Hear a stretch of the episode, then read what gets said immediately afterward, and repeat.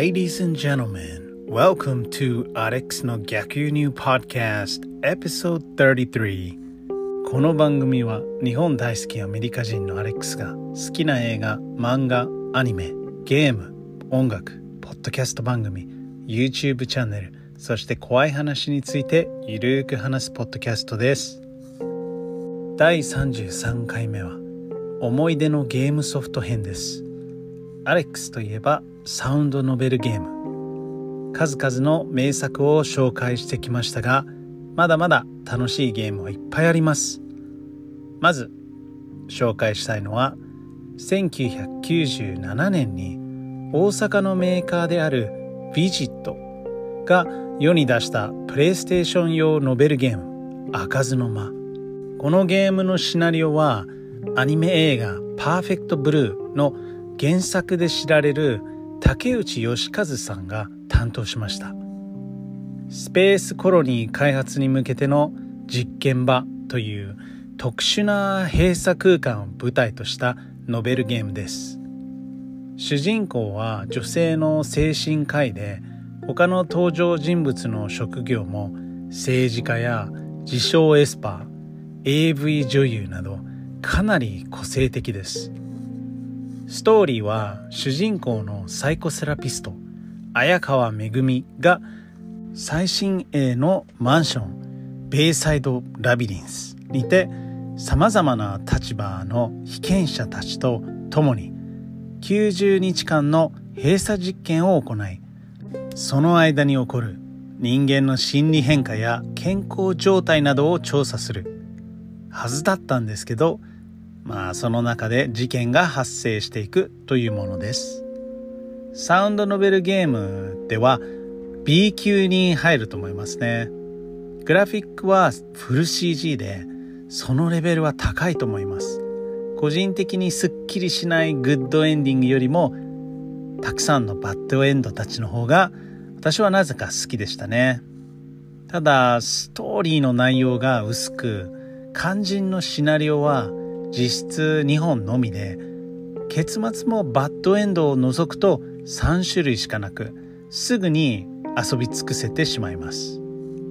隠しシナリオもなかったですね。余談ですがもともとスーパーファミコンでリリースしようとしていたらしいんです。このゲームはねスーファミだったらまだ良かったのかもしれませんね。サウンドノベルマニアであれば一度はプレイしてほしいゲームですけど、まあ、そうでない方は YouTube とかでね実況動画を見て楽しむのも一つかもしれません。そして開かずの間の翌年1998年に最終電車が同じくビジェットから発売。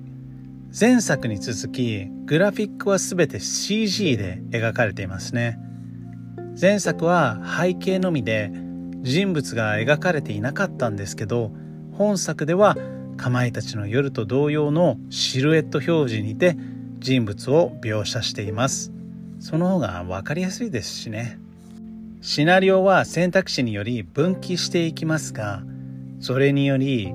本編のホラー以外にもラブロマンスやギャグテイストのあるシナリオなど複数用意されていてシナリオルートを示すフローチャートが電車の路線図を模したものになっていてこれがとても良かったですね。このゲームのシナリオは後にラブプラスなどを手掛ける大迫純一さんが担当しました。最終電車に乗っている乗客たちが体験する怪奇現象。最終電車は各駅停車のはずなんですけれども主人公の降りる駅で電車が止まらなかった。なぜ電車は止まらないのかその謎を解こうと最後尾から先頭車両へと移動していきます。そこで主人公が見たものは「てんてんてん」こんな感じですね。プレイヤーの目的としては怪奇現象の解明よりかは電車からの脱出の方が強いですかね。基本的に選択肢を間違うとすぐに死にます。はい。サウンドノベルゲームの隠れた名作をぜひプレイしてみてくださいね。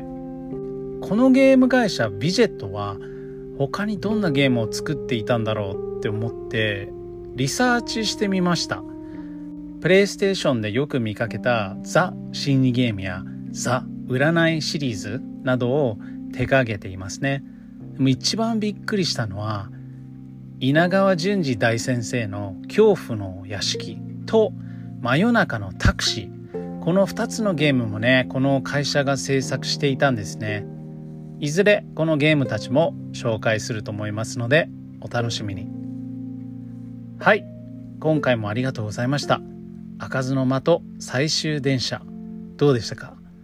プレイしたことはありますか？どんな些細なことでもいいので感想を送っていただけたら幸いです。この番組の意見や何か質問などあれば X でハッシュタグシャープアレックスポッドキャスト。ローマ字で ALEXPODCAST でツイートしてください。いつもなんかね偏ったあのもの作品ばかり紹介していますけれども、えー、よろしくお願いします。ではでは Thanks for listening また。